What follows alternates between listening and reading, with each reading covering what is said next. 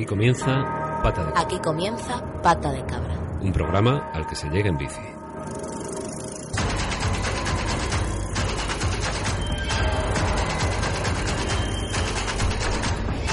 Muy buenas tardes, bienvenidas una semana más a Pata de Cabra, un programa al que se llega en bici, una bici para dominarlos a todos. A los conductores empedernidos, a los ciclistas de acera, a los empresarios obtusos que no incentivan la bici entre sus empleados, al vecino que protesta porque dejas tu bici en el descansillo.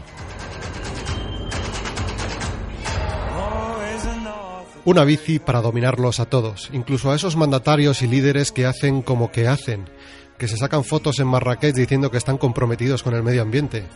Una bici para dominar a Obama, que ahora afirma que le preocupa el calentamiento global, ahora que no tiene ni voz ni voto. Una bici para dominar al señor de los muros, Donald Trump, que dice que eso de que el planeta se vaya a la mierda por el humano es una falacia. Una bici para dominar a Rajoy, que tiene un primo que le dijo que mire usted que eso del derretimiento de los casquetes polares era literatura. Eh, que es eh, catedrático de física en la Universidad de Sevilla. Y entonces, preguntado sobre este asunto, dijo, oiga, he traído aquí a diez de los más importantes científicos del mundo. Y ninguno me ha garantizado el tiempo que iba a hacer mañana en Sevilla. ¿Cómo alguien puede decir lo que va a pasar en el mundo dentro de 300 años?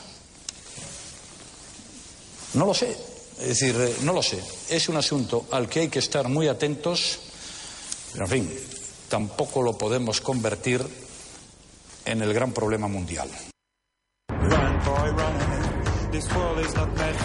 Bueno, esta vez en Marrakech no ha querido ni siquiera pronunciar palabra. Buena representación.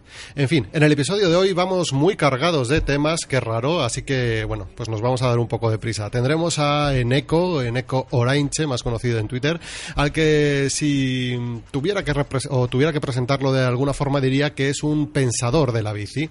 Los sintéticos nos traen hoy encuestas y noticias dignas de su análisis y además si el tiempo y el teléfono lo permiten intentaremos hablar con Isabel de la tienda Taller Santa Cleta que es de Sevilla y que ha puesto en marcha un proyecto que nos ha enamorado y para el que pedimos todo vuestro apoyo. Se llama Sin Cadenas y solo digo que va de empoderar a la mujer por medio de la bici para que gane independencia a través de la movilidad.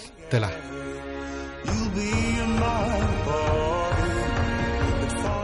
Bueno, pues ya ves que hay muchas cositas buenas que nos rentan para que esta hora rápida de pata de cabra se cumpla. Ah, bueno, y además tenemos por aquí ya en nuestros estudios eh, a The Tables, que viene con una mani que se ha sacado de la manga, ya nos contará. En fin, también tendremos eh, nuestro magno concurso para saber quién se lleva la camiseta por la patilla. Hay muchas fotos y un bingo preparado, no digo más.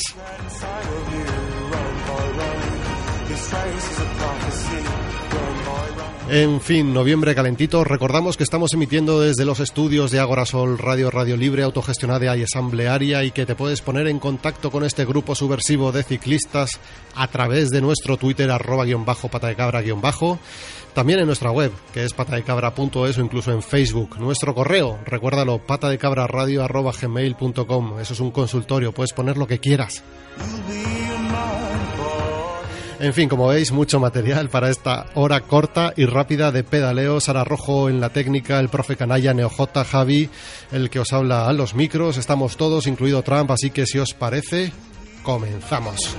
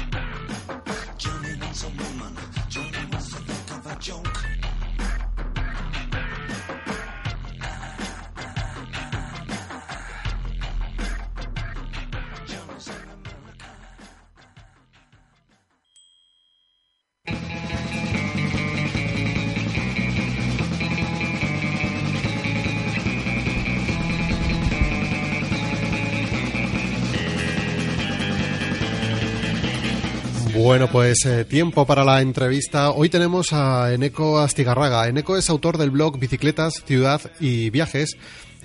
Eh, digamos, para que os quedéis con la dirección es bicicletasciudadviajes.blogspot.com. Y también es una persona que se dedica de lleno al mundo de la bici con su mundo Orange pero sobre todo, eh, como decíamos al comienzo, se le podría calificar como un pensador de la bici, ¿no? Y por eso hemos, caído, hemos querido traerle aquí a nuestro pata de cabra al episodio 28 de este pata de cabra. Así que yo creo que ya le podemos dar las buenas tardes. ¿Cómo estás, Eneco? Bien, ¿y tú? Muy bien. Muy, pues muy bien, contento de tenerte por aquí. Oye, así la primera pregunta eh, que quería hacerte es, ¿por qué ese empecinamiento, le podríamos llamar, entre comillas, con promover la bici como medio de locomoción? Qué cosa, ¿verdad? No sé.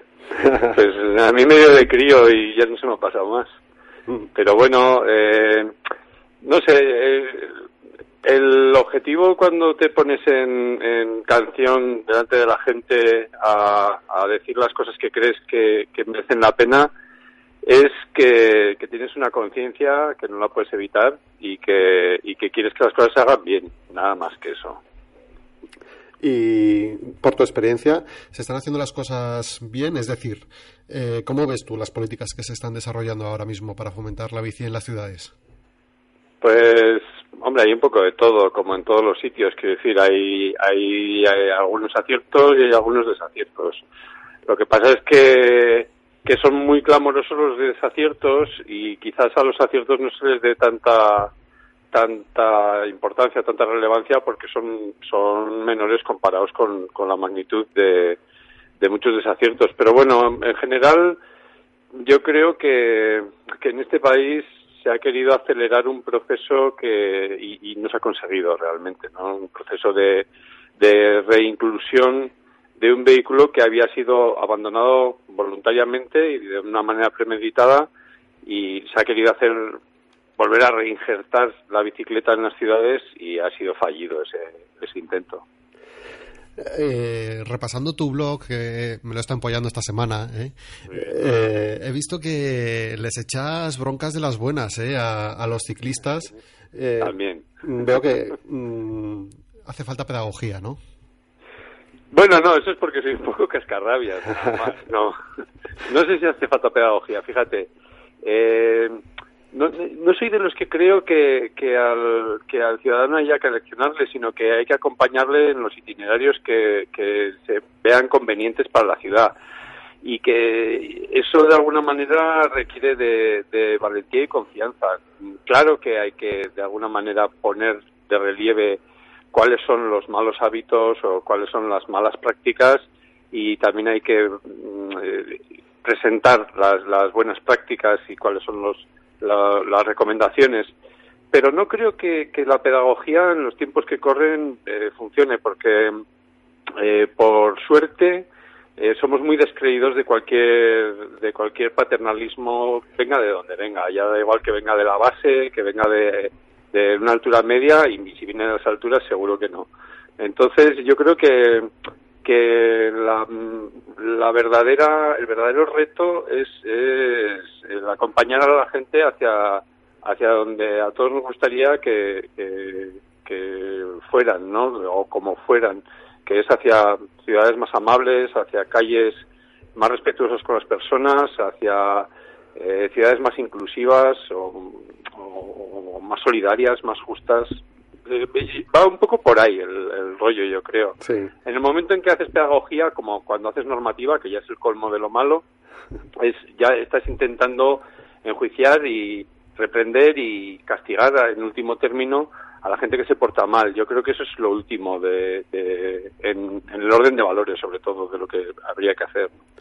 Eneco, eh, también leyendo un poquito en tu blog y, luego también por la experiencia ¿no? que, estamos viendo en otras ciudades, no sé si el resto de la mesa que está por aquí, que están aquí sentados conmigo, que son NeoJ, Manel, The Tables, eh, opinan lo mismo, pero a mí me da la impresión eh, como que los ayuntamientos o desde la, desde la administración pública no se tiene en cuenta, no sé si adrede o sin querer, los, digamos, los movimientos sociales o al asociacionismo que lleva mucho tiempo trabajando en pro del uso de la bicicleta. mm, aquí en Madrid sí que se tiene ese regustillo. Yo no sé mm, por allí, por ejemplo, por, por el norte, cómo lo veis. Bueno, pues que, que los movimientos asociativos, eh, en concreto aquí por las circunstancias políticas, se vieron prácticamente eh, desestructurados y que la representatividad de los que se adjudican el, eh, eso, la, representatividad es, es muy baja. Entonces, que el nivel de participación de la ciudadanía en los movimientos sociales sigue siendo muy bajo y que, eh, por lo tanto, las reivindicaciones de esos movimientos sociales que se adjudican esa representatividad, pues no sé cómo de legítimo es. Esta es la visión que tengo de una sociedad que ha ido eh, prácticamente desestructurando su sociedad civil y, a sabiendas de, de qué reportaba eso y, muchas veces eh, promovido por los propios partidos políticos que así ganaban eh, poder y sobre todo eh, lo que ganaban era eh, falta de crítica eh, y aquí se ha hecho de, de, una manera muy consciente tanto desde la derecha como desde la izquierda ¿eh? Quiero decir entonces eh, bueno eh, ponerse a quejarse a continuación de que los pocos que nos seguimos moviendo en el ámbito asociativo que seguimos reivindicando eh, no nos hagan mucho caso pues está bien como ejercicio pero sí. quizás no sea del todo real fíjate lo que te digo eh, Neko, te presento a Carlos, a The Tables, que también le tenemos aquí en el estudio y quería hacerte, no sé si alguna pregunta o alguna Cuéntanos, Carlos. Hola, Eneco. Buenos días. ¿Qué tal estás? Hola, ¿qué tal, Carlos? Encantado de saludarte. Nos hemos tuiteado por ahí, nos hemos eh, comunicado a través de las redes. Eh, bueno, a raíz de lo que estabas comentando de la participación ciudadana y de las asociaciones, bueno, pues es cierto. Yo he notado yo que, por ejemplo, en Madrid eh, había una participación por parte de asociaciones, pero eh, el ciclismo urbano, lo que se llama ciclismo urbano, eh, como bicicleta, como medio de transporte, aquí, bueno, pues yo entiendo que no estaba bien representado ni en las instituciones, ni en las redes, ni, ni frente a otras instituciones de más poder, ¿no? Entonces, eh, yo creo mucho, y no sé qué, qué, te parece a ti esto, Eneco, es en el, el tema de, de, que cada uno de los ciudadanos, a través de las redes, nos convirtamos en un altavoz y que seamos capaces de, al margen de cualquier tipo de asociación con la que podremos colaborar, también empoderarnos y crear nuestro propio, nuestro propio entorno, nuestra propia lucha ciudadana, ¿no? ¿Qué te parece esto, Neco? Absolutamente de acuerdo y de hecho ese es el intento que, que estamos haciendo unos cuantos, y lo sabes. Sí. Quiero decir, desde hace tiempo, que es eh, procurar aportar no solo eh, experiencias y, y, reivindicaciones o críticas, sino, sino también algo de cultura alrededor. Quiero decir, información valiosa que la gente pueda utilizar y que le sirva para, para tener criterio. Es verdad que, que, el, que el nuevo, la nueva participación es, es más, eh, se, se canaliza mucho más y mucho mejor a través de redes sociales, a través de Internet. Y, y de hecho lo estamos viendo. Sí. Y que, y que cada, cada, vez más los representantes políticos están atentos a lo que ocurre en Internet, tanto más que a lo que se les presenta delante en el despacho diciendo que son representantes de yo que sé qué.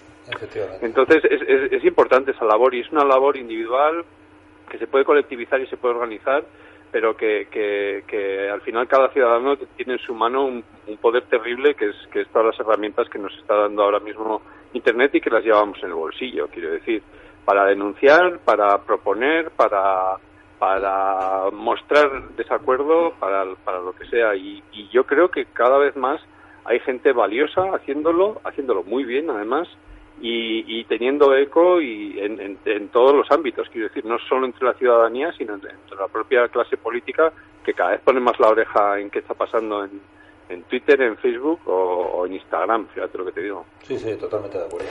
Muy bien, bueno, pues sigo con las presentaciones. Tenemos también aquí a Neo J, que es uno de los sintéticos del programa. Te lo presento ya, Neko. Tenía alguna cosilla que comentarte también. Hola, Neko. Me, me declaro fan de tu blog y vale. la verdad de lo que escribo me encanta todo lo que lo que dice.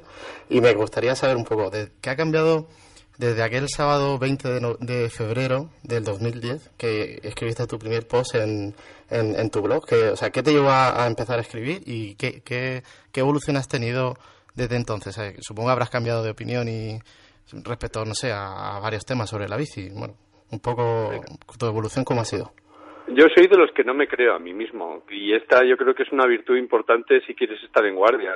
Como te creas mucho a ti mismo y, y vayas de profeta o de alguna especie de gurú o alguna movida de estas, te, te, consumes en, y no solo te consumes, consumes tu propia credibilidad, pero ante ti no, aguantas mucho tiempo con eso. Entonces, yo no voy de, de, nada y en su día lo que me, empujó a escribir era la indignación, por supuesto, y sobre todo la, la constatación de que la gente eh, recurría a la bici como, como un lugar común sin, sin conciencia y sobre todo sin, sin tener en cuenta las consecuencias que aquello llevaba y que había mucha imprudencia temeraria, no solo entre los usuarios de, de bici, sino entre la gente que estaba poniendo medios para que para promocionar la bici teóricamente, ¿no?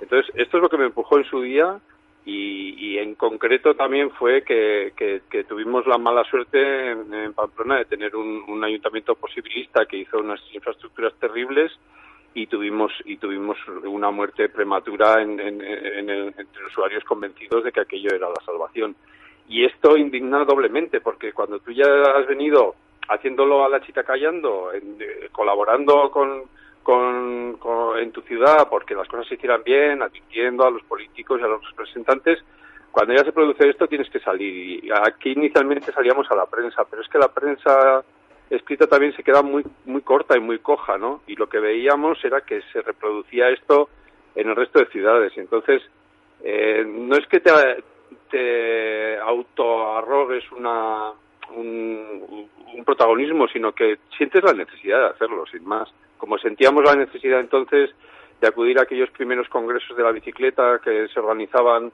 fundamentalmente en Cataluña y que habrían muchas luces y, se, y habrían muchas incógnitas también sobre eh, procesos tan alucinantes como, como muchas infraestructuras o muchos sistemas de, de bicis públicas que la gente estaba asumiendo a lo loco, ¿no? Entonces, eh, es por ahí por donde por donde empecé. Y qué ha pasado de entonces ahora hombre hay, hay una maduración y está claro que, que, ha habido un cambio importante sobre todo cuantitativo en, en cuanto a, a, la eclosión de la bici y, en, el número de usuarios que cada vez más de, de motu propio están están saliendo a la calle a, eh, montados en sus bicicletas de la manera que se les ocurre.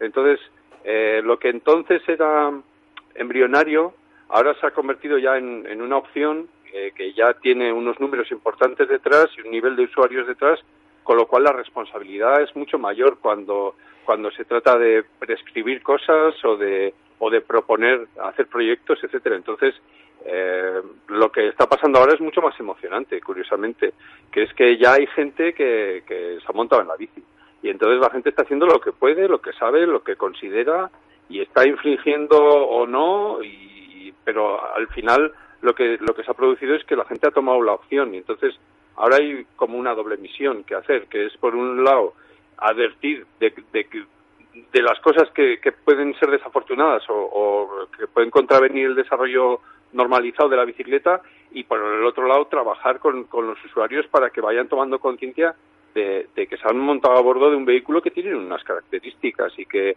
eso no les hace eh, más ni menos que cualquier otro ciudadano que haya elegido otra opción. Qué bueno. Pues yo sigo con las presentaciones en ECO. Venga. Ahora turno para Manel, el profe Canalla, que le tenemos también por aquí en el estudio. Hola, ¿qué tal? ¿Qué hay? Eh, pues nada, yo, yo, también leo bastante tu blog. La verdad es que una de las cosas que más me gustan es que es bastante a veces rompedor con las ideas preconcebidas que tenemos de la bici, que a veces estamos como una especie de, de burbuja y nos creemos un poco mejores que los demás. Sí. Y, y, a veces mmm, mola que, que, desde el tuyo a veces das, das, como unos toques de realidad de oye que tampoco somos tan somos tan la leche que eh, a veces estamos molestando a los peatones o como dices tú a, a la gente que camina que no tiene por qué ser visto con, como forma de movilidad. ¿Tú crees que que a veces los ayuntamientos y desde las, las, instituciones se trata de forzar la bicicleta cuando en realidad el camino debería ser, en vez de mm, meter bicicletas, sino sacar al, al que está invadiendo el espacio? Por supuesto que sí, por supuesto que sí. O sea, a mí injertar bicis sin, sin sacar coches me parece que no es eh, que, que al final es es un engaño, eh, que es un, es un juego muy siniestro que nos lleva a situaciones muy desafortunadas y, muy inconvenientes, ¿no?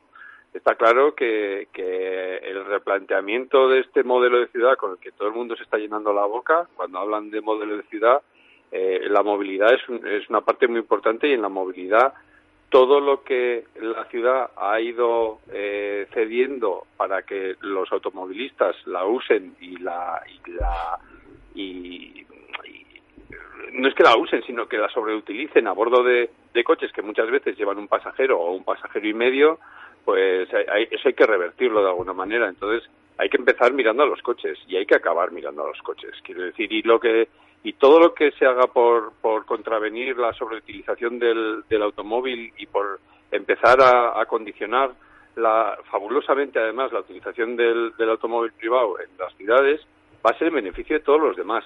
Entonces nosotros, que fíjate, yo me dedico a la bici, yo vivo de la bici.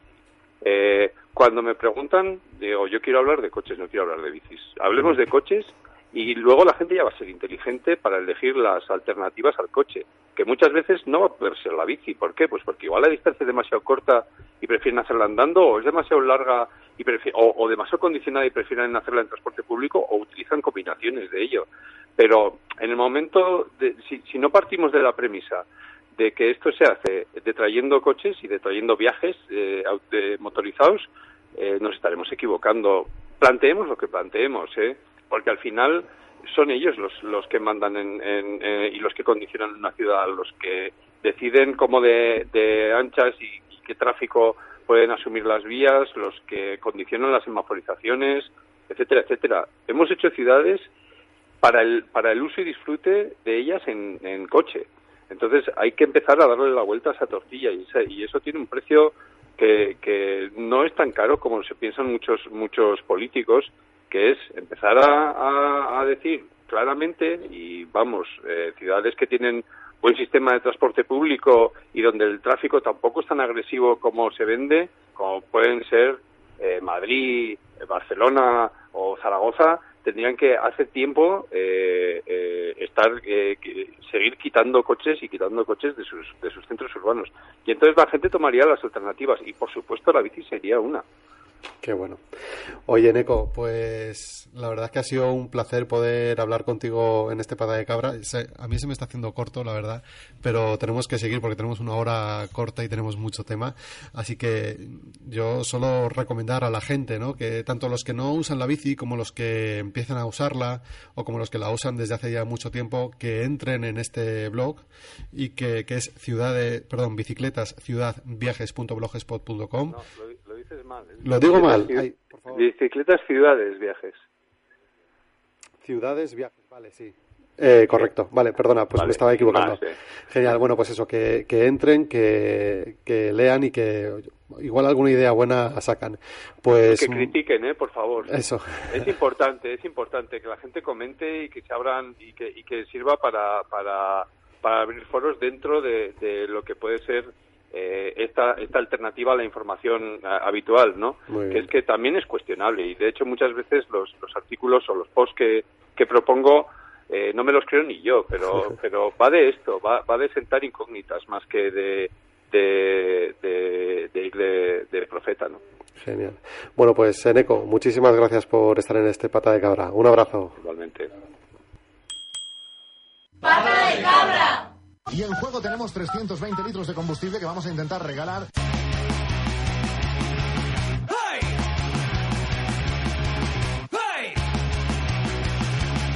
¡Gasolina! No suben las gasolinas y las ganas de armarla con el precio del barril. No llenamos las garrafas. Escuchando los 40 he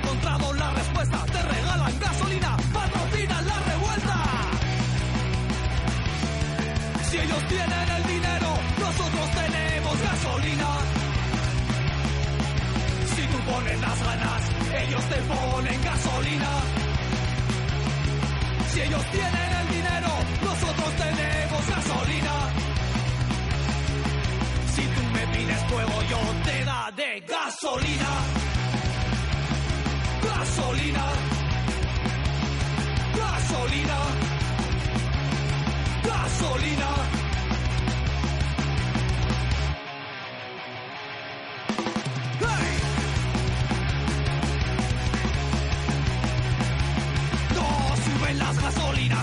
Ganas de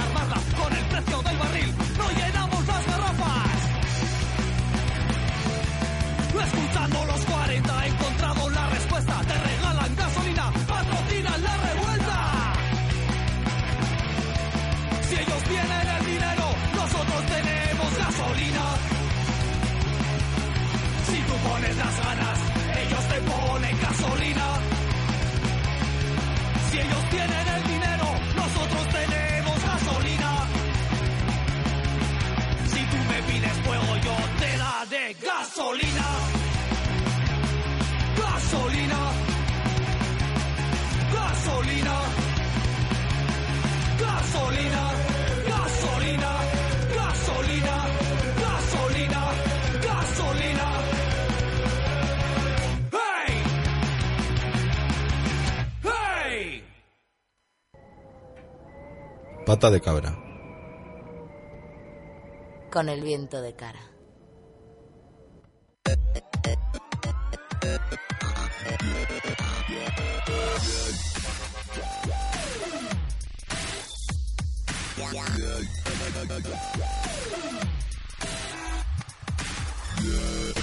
Bueno, pues ya suena esta sintonía. Esto quiere decir que han llegado aquí los chicos del sintetizador. Tenemos por aquí ya el profe Canalla, Manel. También tenemos por aquí a Neo.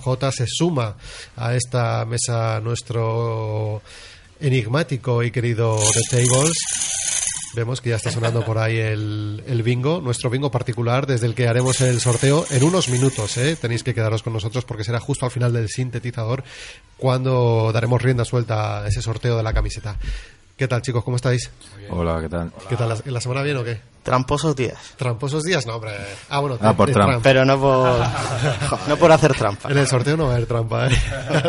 Soy testigo. Bueno, chicos, a ver, eh, vamos pilladicos, pero yo creo que nos va a dar tiempo a tocar todos los temas porque son todos muy interesantes. Así que vamos primero con lo que nos trae Manel, que es una encuesta eh, que retuiteamos desde aquí, desde el programa también, de Sí. Alphabet, ¿no? Sí, una encuesta de Alphabet que, que publicó la- esta semana pasada y que nos, lo, pus- lo publicamos nosotros en el Twitter y que había algunos datos un poco eh, apabullantes que eran, o sea, es una especie de encuesta que preguntan a la gente qué método de transporte usan para desplazarse a diario. Ajá. Eh, es un poco raro porque, bueno, eh, claro, era una multirespuesta porque la gente no solo usa un, un medio de transporte.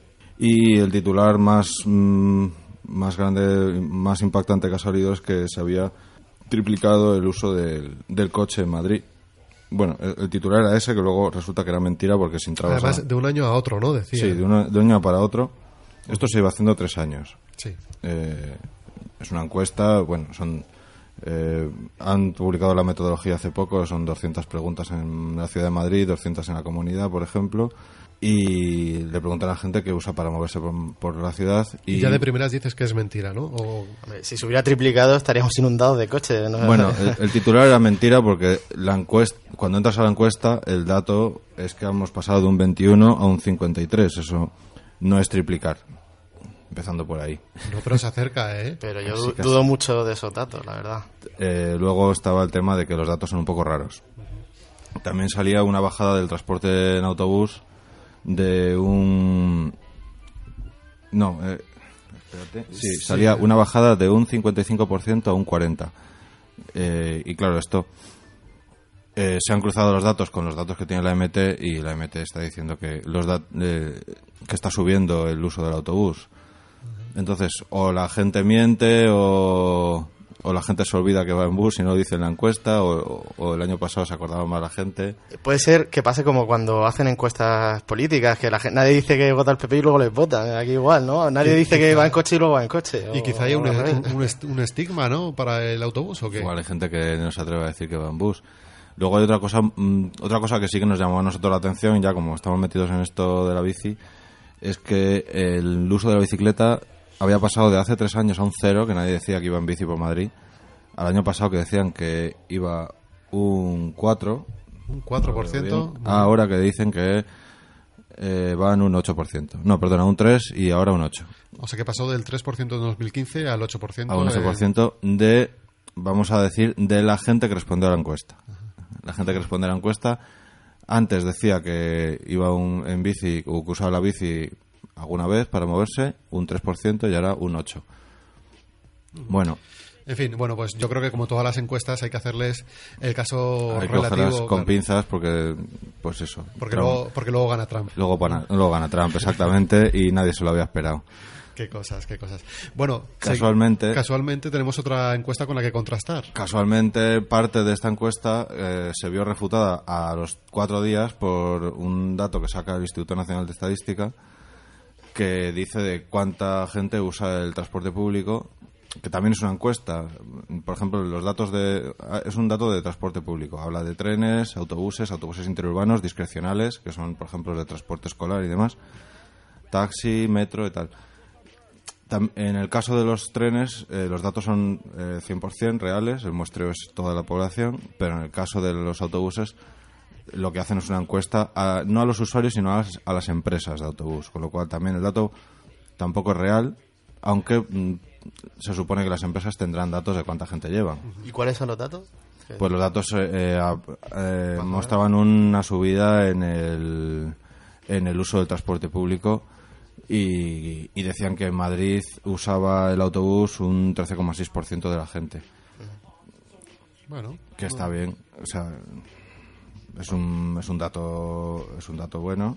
¿y datos del uso de la bici en el INE decía? No, en el INE no, porque no solo miden en transportes públicos. Entonces, eh, en Bici por Madrid se les estuvo preguntando en Twitter a los de Alphabet que si podían detallar un poco de dónde habían salido esos datos, porque no contrastaban con los datos que hay de, de uso del autobús en, en Madrid. En Madrid, sí. Y por una parte parece que puede haber alguna confusión entre los datos de Madrid ciudad y Madrid comunidad, que puede que Ah. por eso venga el tema.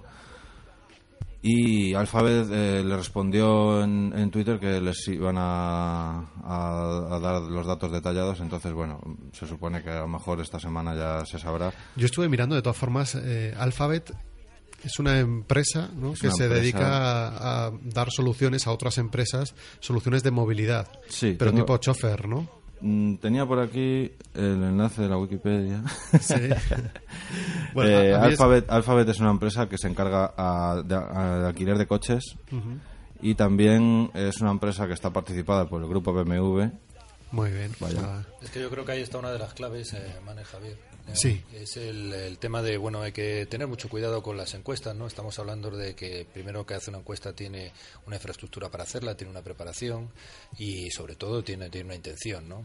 Estamos hartos de ver fundaciones, la palabra fundación suena tan bien y a la vez debería sonar tan mal, ¿no? Fundaciones interesadas en tantas cosas y los ciclistas eh, que estamos ahora intentando circular por la ciudad eh, en relación en un mundo que está hecho para el coche, por el controlado por el lobby del coche, tenemos que tener mucho cuidado con estas encuestas, ¿no? Hay que matizar mucho, hay que ver la intención que se esconde detrás de todas ellas.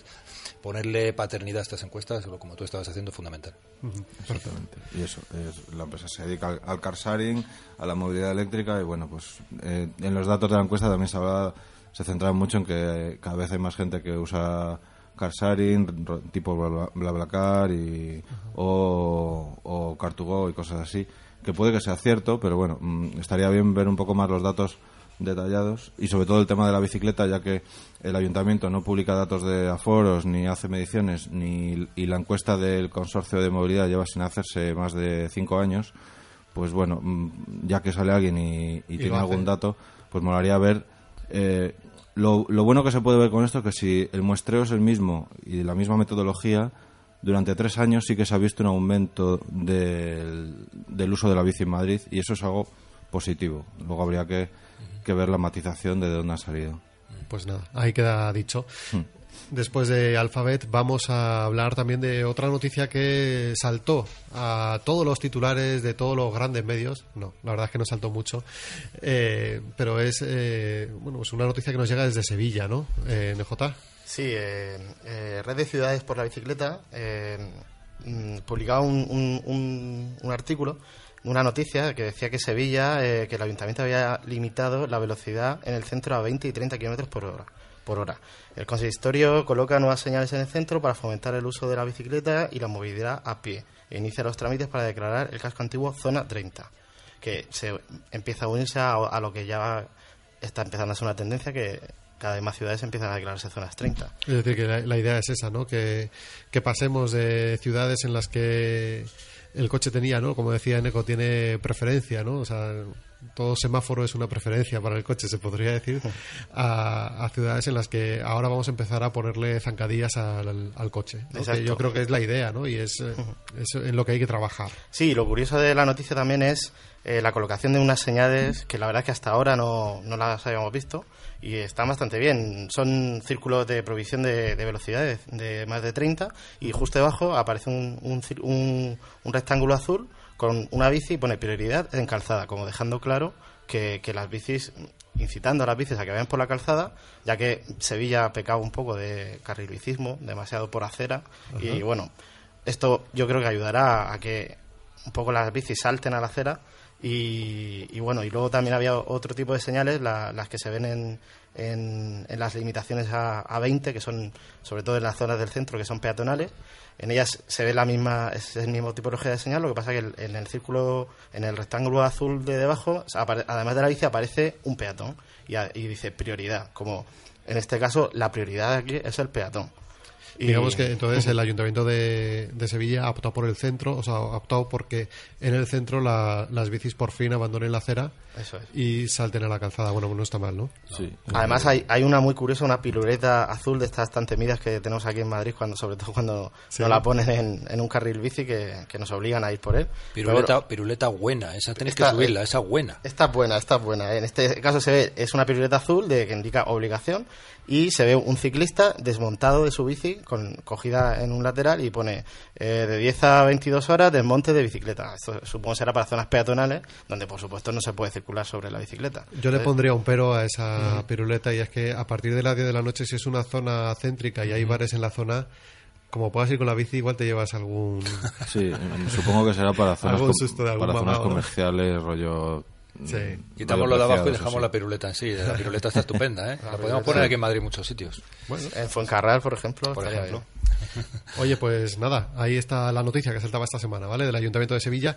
Y tenemos más en este sintetizador y por eso tenemos por aquí a nuestro a nuestro de Tables, eh, que nos va a hablar de una iniciativa que ha puesto en marcha. Sí, me he vuelto a liar la manta arriba, sí, otra vez me he Sí. vuelto a meter en un lío, sí. Cuéntame, eh, creo que esta vez eh, has- no sé si tendrás permiso del ayuntamiento para realizar este tipo de, de actos y Todo es legal, todo es legal, Todo es señor legal, juez. ¿no? Sí, eh, solicité permiso a la delegación de gobierno para hacer una marcha concentración eh, por las calles de Madrid eh, el próximo miércoles, día 23, a la que estáis todos invitados, todos los ciclistas, todos los madrileños, todos los conductores. Pues es por el aire que respiramos, es una manifestación para reivindicar el hecho de que la calidad del aire en Madrid eh, no es buena, que hay que cambiarla y que los ciclistas urbanos tenemos una cierta responsabilidad y tenemos que tomar cartas en el asunto y ponernos en el mapa. No debemos dejar que, que todo el mundo haga nuestra agenda de- del aire, de la movilidad ciclista y que nosotros pues, pues vayamos siempre detrás. ¿no? Es un poco por, por decir estamos aquí. Genial, es el día 23. El día 23 de noviembre, miércoles, los miércoles mola mucho las manifestaciones, a las Sí. 7 de la tarde y salimos desde una de las estaciones eh, que salta más por NO2, que es la que está justo en Escuelas Aguirre, y ahí hay una puerta que da al paso de coches del retiro, pues ahí nos vamos a reunir y vamos a inflar unos globos. Y luego nos vamos a ir. ¿A pulmón? bicicleta. Sí, a pulmón. Ahí en el retiro que- se respira un poquito mejor. Vale. Eh, vamos a llenar nuestro aire eh, que tenemos en nuestros pulmones, cada uno como lo tenga, y nos vamos a ir bajando a- por la Gran Vía, por Alcalá, por la Puerta Alcalá, Gran Vía, y vamos a llegar a Plaza España. Y allí vamos a hacer pues una performance de esas que se le ocurren al tío de Tables. Muy bien, oye, pues estaremos pendientes ¿eh? de esta manifestación. Eh, no sé cuántos patas podremos asistir, pero seguro que habrá representación. ¿eh? ¿Qué te iba a decir? ¿Y estas cosas cómo surgen? ¿Cómo saltan? Bueno, bueno, pues eh, se surge porque el hecho de que ves que todos los, eh, los organismos que tienen que hacer cosas, pues no las hacen. Entonces dices, eh, soy un ciudadano, veo que nadie hace nada, entonces hay que hacer algo. Por ejemplo, Ministerio de Medio Ambiente, pasó lo de Volkswagen y no movió un dedo, ahora parece Bueno, que... 20.000 despidos han anunciado, bueno, más de 20.000 despidos este, esta semana por el, dicen que por culpa del Dieselgate. Sí, dicen, sí. Dicen que no tocará A España, ¿no? Sí. Sí, Algunos sindicatos dicen que detrás de estos despidos puede, puede haber algo que se llama coche eléctrico. Sí, Así que claro. como Están siempre, ganando tiempo. como siempre culpando, ¿no? A, Eh. Igual Sí. el, el tema de que a España no le afecta es porque España es una de las que ha presionado para que suban el límite de emisiones de los coches Por también. ejemplo. Nos hemos portado bien con ellos, ¿no? Con el lobby. Bueno, chicos. Y bueno, Ministerio de Sanidad. eh, en Barcelona yo veo que sale el consejero de Sanidad o la consejera de Sanidad y dice, oye, que estás perjudicando a mis ciudadanos. Aquí no sale nadie. El Ministerio de Industria, unas ayudas a Volkswagen con sus software maliciosos, engañosos, que nos vendían eucalipto cuando nos echaban peste por, por los tubos de escape y nos siguen echando. Y aquí nadie defiende a los ciudadanos. El Ministerio de Industria parece que es para los coches y no para los ciudadanos. Y etcétera, etcétera, etcétera. Si llego a tardar más en, concentrar, en convocar esta manifestación, Esperanza Aguirre nos saca todos los coches por la, por la Castellana o por la Gran sois- Vía. como sois los cochófobos, Tocando ¿eh? el... Sí, es que soy muy cochófobo. Eh, en fin, me he vuelto un radical. Bueno, The Table, pues muchísimas gracias por montar las que montas. Gracias. Y como siempre, ya sabes que esta es tu, tu casa, ¿eh? Estás invitado cuando quieras. Y ahora sí te pido que te quedes, Sí. ¿eh? por favor, porque va a tener lugar en vivo y en riguroso directo Ese nuestro. bombo. Ya está sonando, ¿eh? Está sonando. Oiga.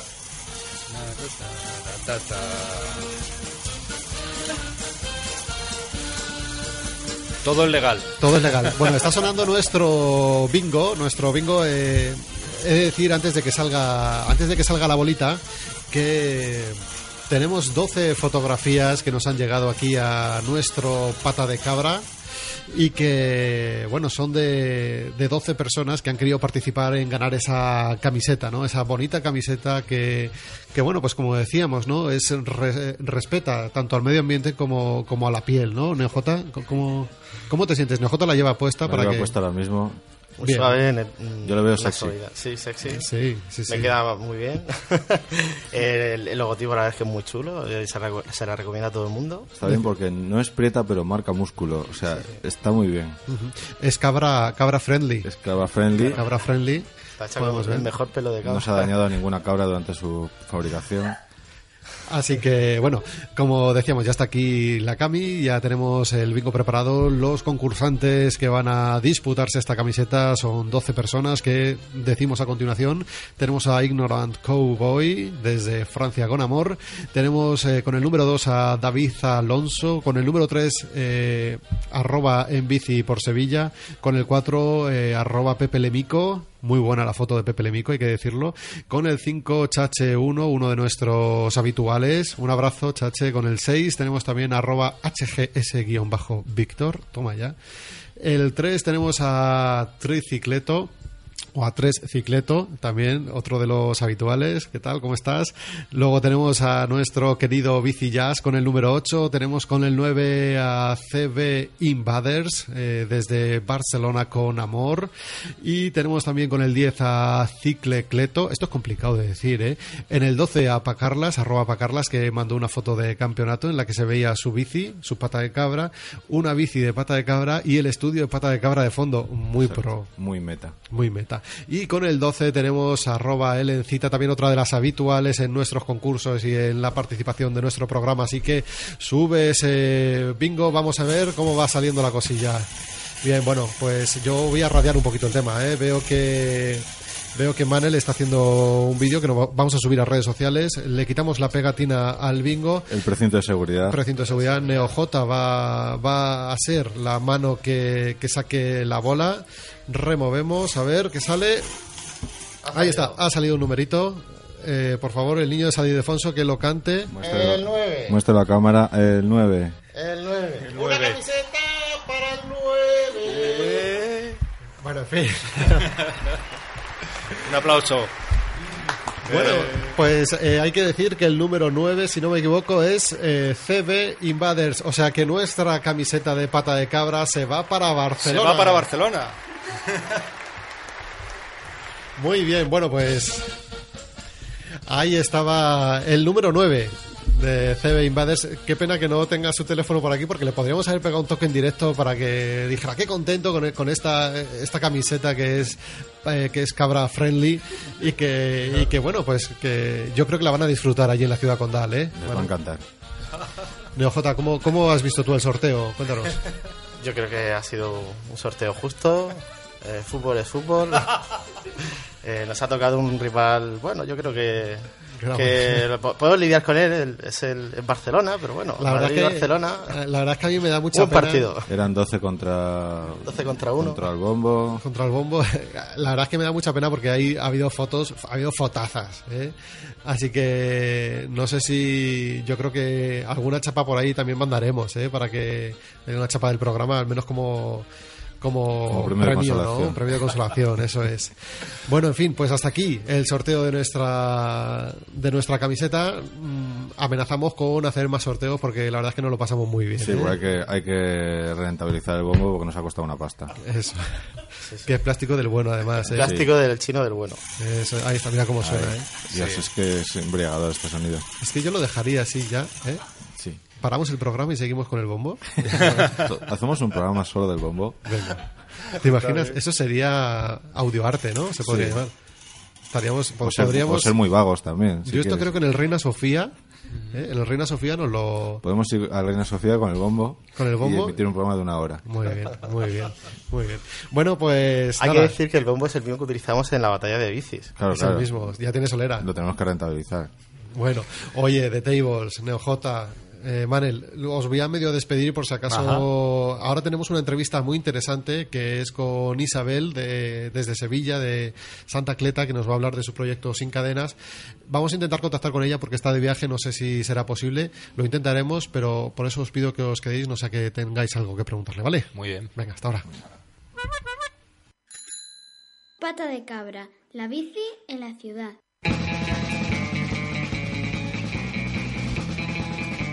Bueno, pues viajamos ahora hasta Sevilla donde nos espera Isabel. Queremos hablar con ella porque ha puesto en marcha desde su cuartel general de Santa Cleta un proyecto social muy interesante. Se llama Sin Cadenas y tiene por objetivo mejorar la movilidad urbana de las personas a través de fomentar el uso de la bicicleta. Yo creo que la podemos saludar ya, me dice Sara, que la tenemos al otro lado del teléfono. Buenas tardes, Isabel, ¿cómo estás? Ay, hola Isabel. La llamada está en curso. Ahora, ahora sí que te escucho. Hola, Isabel. Hola, ¿qué Ah, hay? Ahora sí, ¿qué tal? ¿Cómo estás? Buenas tardes. Buenas tardes, bien. Bueno, oye, eh, primero muchísimas gracias por atendernos porque sabemos que te pillamos de viaje, que ha sido un jaleo, pero que teníamos muchas ganas de hablar contigo, así que nada, bienvenida a este pata de cabra. Gracias, encantada de estar en pata de cabra. Muy bien. Oye, eh, a ver, quería preguntarte, ¿no? Eh, sobre todo porque nos explicaras, ¿no? En qué consiste este proyecto de Sin Cadenas, ¿cómo surge? Pues mira, hace cuatro años empecé a enseñar a montar en bici a personas adultas y, y poco a poco me fui dando cuenta que el 90% de las personas que venían a las clases eran mujeres y fui descubriendo que había un, bueno, un porcentaje alto de mujeres que no sabían montar en bici. Y bueno, me di cuenta que era una herramienta de empoderamiento, una actividad preciosa, ¿no? Aprender a, aprender a montar en bici en la edad adulta y que era una liberación, pues de ahí viene el nombre Sin Cadenas, ¿no? Que le hemos puesto al proyecto. Y bueno, ahora estamos trabajando en un crowdfunding, ahí en recaudar un poco de dinero, bueno, para seguir continuando dando estas clases de forma gratuita a gente que lo necesita, mayoritariamente mujeres, y para publicar un libro, un libro que recoja todas las experiencias que hemos hecho en cuatro años y una guía para, bueno, para que si alguien quiere iniciarse a aprender a montar en bici solo, pues tenga este libro que es motivante y que te da unas pautas así teóricas y prácticas. Y es un poco, ese es el proyecto, incentivar la movilidad urbana con un enfoque de género, e incentivar que la gente use la bici en la ciudad y, bueno, un poco mucha bici en la calle. Eh, Isabel, entonces sí que sí que se nota, ¿no? O sea, notáis esa brecha también en el uso de la bici, ¿no? En, en- en el género, quiero decir. Eh, sí, en el uso, bueno, la realidad es que en todos los transportes eh, y como en todo, no siempre la estadística, pues ahí hay un sistema patriarca- patriarcal que afecta ¿no? a mujeres y a hombres y normalmente en las estadísticas la mujer sale perdiendo, igual que en los salarios o los trabajos, en la movilidad y en los transportes pasa lo mismo.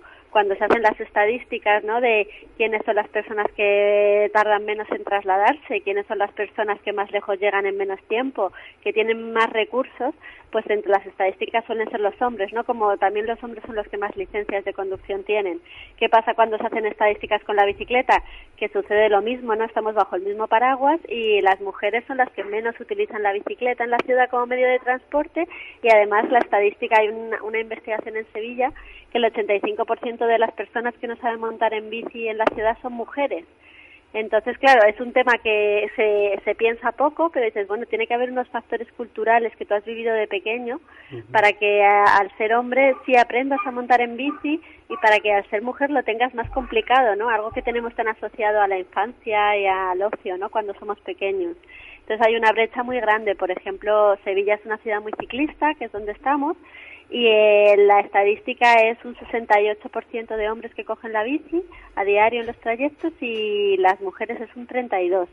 Entonces, incluso una ciudad que es muy ciclista, que tiene un buen porcentaje, ¿no? Hay 70.000 trayectos diarios en bicicleta, hay una brecha muy amplia. Cuando, cuando en las ciudades hay mucha bici, digamos que la movilidad, la movilidad en bicicleta está extendida, y se ven en las calles, también el porcentaje de mujeres que van en bici aumenta, es como un indicador de desarrollo, ¿no? Cuando en una ciudad hay muy poquita bici, hay poco, poca infraestructura, el indicador hay pocas mujeres también que van en bici, ¿no? Es como un indicador. Oye, eh, sí que me, me llaman, bueno, me gustaría saber dos cosas, ¿no? ¿Cuánta gente aproximadamente, eh? cuánta gente habéis emancipado, por decirlo de alguna forma? Y también, eh, ¿cómo es ese contacto con vosotros? Es decir, ¿cómo os encuentran y cómo deciden decir, bueno, pues voy a tomar estas clases porque yo quiero aprender a utilizar la bici para ganar en, en bueno, pues en, en libertad, ¿no? Sí, el empoderamiento. es, una, es una actividad muy empoderadora. Pues mira, comenzamos hace cuatro años. Yo empecé a enseñar a unas amigas, me vinieron otras amigas de mis amigas que no sabían y así como me empecé a dar cuenta de que había mucha gente a través de la web, del Facebook, del boca a boca. La verdad que no, no tenemos fondos para hacer publicidad ni nada, pero poco a poco pues la gente se ha ido enterando y como hay más gente de la que parece, al final funciona y todos los meses tenemos curso. Y, y, así fue como comenzó y ya llevo contabilizadas más de 300 mujeres que han pasado por bueno por el aula de adultos y algún hombre también, ¿no? Cuatro o cinco que han aprendido. Y de estas 300 mujeres debo decir que más del 90% de todas las edades, ¿eh? 70 años, 60, 50, 40, 30, de todas las edades he tenido alumnas y todas aprenden. O sea, si tú echas el rato con una serie de consejos, con un buen acompañamiento, en unas seis horas aprendes a montar en bici, ¿vale? Tengas la edad que tengas. O sea que montar en bici no tiene edad. Ahora, ¿qué sucede? Que de estas mujeres yo sé que hay un porcentaje que sí integran la bici a su vida diaria y hay un porcentaje que realmente la puede utilizar, la saca un domingo y otras pues más bien gente mayor que no que quiere aprender por tener esa experiencia no con 60 años pero que luego no van a coger la bici no no van a cambiar sus hábitos. Entonces un poco ahí está ahí está el tema también tiene mucho que ver con las necesidades y con el tipo de ciudad en la que se vive. Por ejemplo, Sevilla es una ciudad muy amable con el ciclista, ¿no? Tiene unos carriles bicis muy seguros, hay 200 kilómetros de carril. Es muy fácil ver una imagen de una mujer con una sillita a la espalda llevando a su hijo a la guardería, este tipo de imágenes, ¿no? En bicicleta. Entonces, hay otras mujeres que dicen, bueno, si hay tanta mujer que puede ir en bici, yo también, y se apuntan al curso y lo sacan.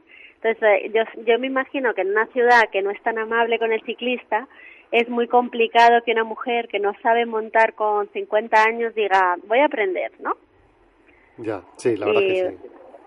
Sí, entonces tiene que ver también las posibilidades que da la ciudad de poder utilizar la bici a posteriori y tiene que ver con las necesidades de cada uno. O sea, tengo mujeres, por ejemplo, que no una mujer que limpia casas y tiene cada casa en, una punta de la ciudad, pues la bicicleta, ¿no? A menos de cuatro kilómetros le ayuda muchísimo a llegar a la casa y realmente vienen porque tienen esa necesidad de movilidad. ¿Qué pasa? Que ese perfil de mujer sí que va a usar la bici una vez que aprenda, porque le soluciona, ¿no? Le soluciona la vida. Entonces, eh, es verdad que hay gente que después de hacer el curso, pues ha ido integrando la bici y ha cambiado su movilidad y, ha funcionado. Y, ahí estamos con Sin Cadenas, dime. Muy bien. No, oye, quería preguntarte para la gente que nos esté escuchando, pues que le dijeras, ¿no? ¿Cómo puede colaborar a través de ese crowdfunding, ¿no? Que, habéis lanzado. Pues mira, el crowdfunding está en, la plataforma Goteo, goteo.org barra project barra sin cadenas y en Goteo en el buscador lo buscas sin cadenas y ahí explicamos todo el proyecto, a dónde va el dinero, qué queremos financiar, qué, cómo va a ser el libro y las recompensas, que también es importante, ¿no? Porque es una preventa del libro. Si te echas el dinero, te enviamos el libro a tu casa, una camiseta, un bono reparación, una asociación a Santa Cleta, etcétera. Así que es muy fácil colaborar, hay muchas recompensas y nada, el que le guste el tema o quien quiera aprender a montar en bici y nos esté escuchando, puede comprarse el libro, hacer una precompra. Oye Isabel, te, presento ya aquí al profe Canalla, Manel, que quería también saludarte. Hola, ¿qué tal? Hola, eh, Manel. Eh, ¿Qué, qué, qué, razones ves tú más eh, que, que, te den más la gente en una ciudad en la que hay una implantación de la bici en infraestructuras tan grande y, un, y, una, y un uso de bici tan grande? ¿Por qué crees que se produce toda esta diferencia de entre hombres y mujeres o, o, qué razones te dan las las razones las causas mm, sí, mira.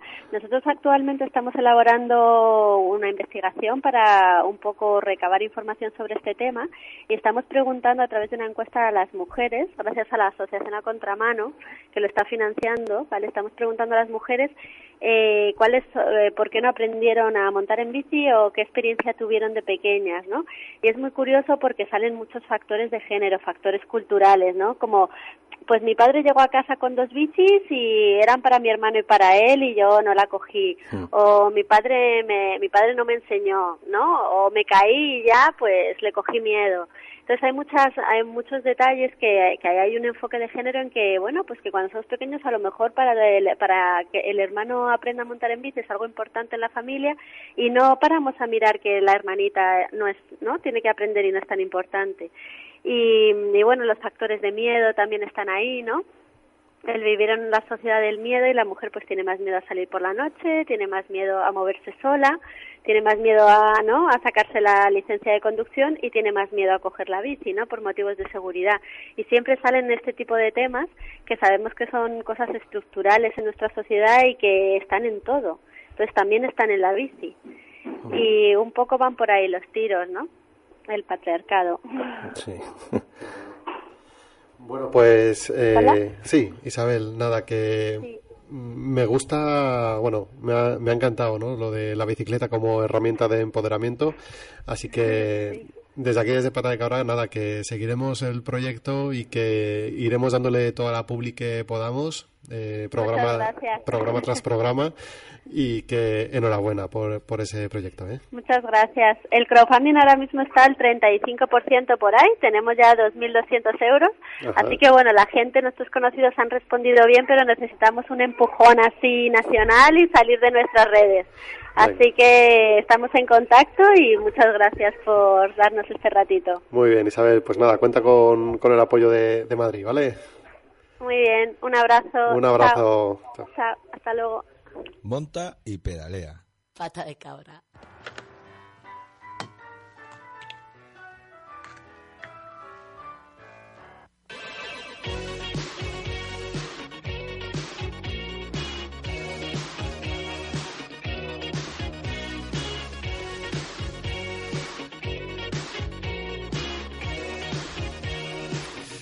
Bueno, pues esto ha sido todo desde Pata de Cabra. Recordad que hoy mismo estará alojado el episodio en el podcast de Pata de Cabra en iVoox. También podrás encontrarnos en nuestra web patadecabra.es. Muchas gracias a Sara que ha estado en los controles, a NeoJ, Manel, nuestros sintéticos, a The Tables que ha tenido la deferencia de pasarse por aquí. Por nuestra parte, nada más. Volvemos en 15 días con más historias y con mucha más bici aquí en Agora Sol Radio. Salud y pedal. Adiós. Adiós.